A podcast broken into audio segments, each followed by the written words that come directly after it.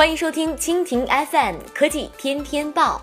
本节目由蜻蜓 FM 制作播出。收听更多内容，请收藏订阅本节目或关注蜻蜓 FM 科技频道。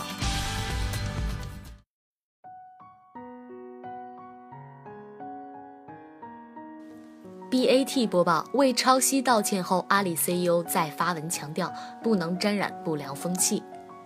九月三十号下午，在对你今天真好看团队公开道歉及小鲤鱼事件后，今日阿里巴巴 CTO 张建峰在内网发文，反思两次事件的抄袭行为对合作者的伤害，并且表示将彻查整个事件，并且做出严肃处理。张建峰称，发现集团旗下有的业务部门出现产品文案的抄袭，这对合作者是一种伤害，将彻查整个事件，并作出严肃处理。张建峰表示，阿里巴巴将排查平台上所有第三方合作开发的产品和功能，重新梳理设计与所有外部开发者合作的商务流程及产品设计规范。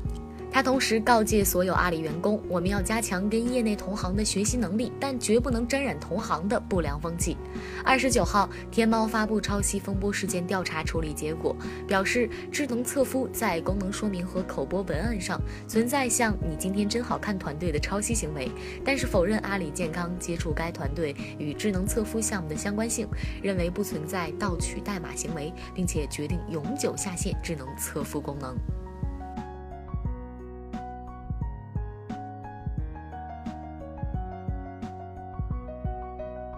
好了，以上就是今天的科技天天报。收听更多内容，请关注蜻蜓 FM 科技频道。